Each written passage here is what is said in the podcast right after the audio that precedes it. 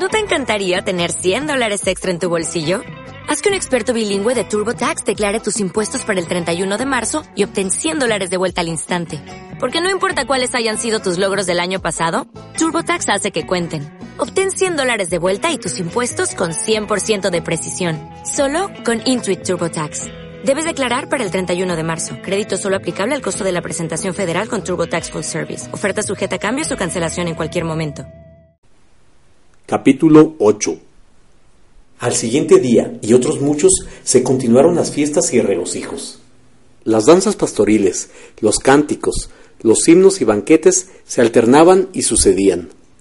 En fin, un convite espléndido y magnífico, semejante al primero, señaló el fin de aquella solemnidad. Terminadas las fiestas, los cortesanos de las luces comenzaron a volver a su amada patria. Todos felicitaban a los esposos y se despedían deseándoles el pronto arribo a su felicísimo reino. Teóforo, el bien amado del príncipe, partió también, amando a su nueva hija y recibiendo de ella las mayores muestras de respeto y filial ternura. Las doncellas amigas de Staurofila se despidieron de ella, dando y recibiendo joyas y otros muchos regalos, y prometiendo continuar su comunicación por escrito. Los habitantes del desierto y de las luces volvieron también cada uno al lugar de su residencia. Solo que Jaritomene había quedado en el desierto, no acertando a separarse de sus hijas, y tenía gran placer en acompañar a Estaurofila en los primeros días de su felicísimo nuevo estado. Sí, Estaurofila era feliz. Gozaba incomparables delicias, era toda para su amado. No pensaba sino en agradarle y complacerle, se adornaba para él, y no perdía ocasión de presentarle nuevos obsequios. Filautía, en vez de estorbarle para esto, le ayudaba con todas sus fuerzas. Amaba al príncipe y a la incomparable Quejaritomene, y mostraba indecible gozo en servirla y en darle muestras de su fidelidad y de su respeto. ¿Y el príncipe? Oh, el príncipe estaba embriagado de amor. ¿Quién podrá explicar el exceso de su ternura para con su esposa? Paseando con ella por los bosques de la montaña, llevándola a su huerto y a su viña, o reposando a la sombra de su querido árbol, aspirando el aroma de las flores, gustando la dulzura de sus frutos, embriagándose con sus dulces recuerdos. En todas partes, el amado era para su amada, y la amada para su amado. El cariñoso Helio colmaba de finezas y regalos no solo hasta Orofila, sino también a Filautía, su esclava, y a las pastoras, sus amigas, las que habían permanecido en el monte de la mirra acompañando hasta Orofila y recibiendo las dulces instrucciones de Quejaritomene, que deseaba distrarlas en el orden y método que debían observar cuando se viera precisada a volver al reino de las luces. Siempre que la señora les manifestaba estos pensamientos, Orofila y las pastoras rompían a llorar. Quejaritomene las consolaba, asegurándoles que a tiempo oportuno todas serían conducidas al reino de las luces, donde las reconocería por sus hijas, y donde las pastoras serían también ventajosamente colocadas.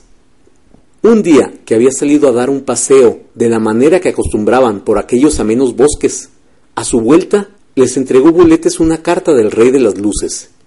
Venía dirigida a Quejaritomene, y le decía que volviese ya a su morada, porque anhelaba gozar de su dulce compañía y mirar su rostro y escuchar su voz. Porque tu voz, decía, es dulce, y tu rostro en gran manera hermoso y agraciado.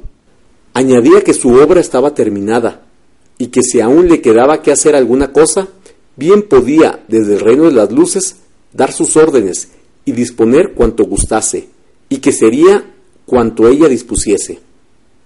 A esta noticia todos prorrumpieron en llanto, pero la señora les hizo ver que era forzoso obsequiar la justa y cariñosa voluntad del rey. No hubo que replicar, y se trató de hacer los preparativos para la partida. El príncipe dispuso que Buletes acompañara a su augusta madre, comisión que fue aceptada por él con sumo gozo, y antes quiso que Jaritomene ir a su antigua y preciosa morada, a donde condujo a las pastoras, sus hijas, encargándoles que permaneciesen allí hasta nueva orden.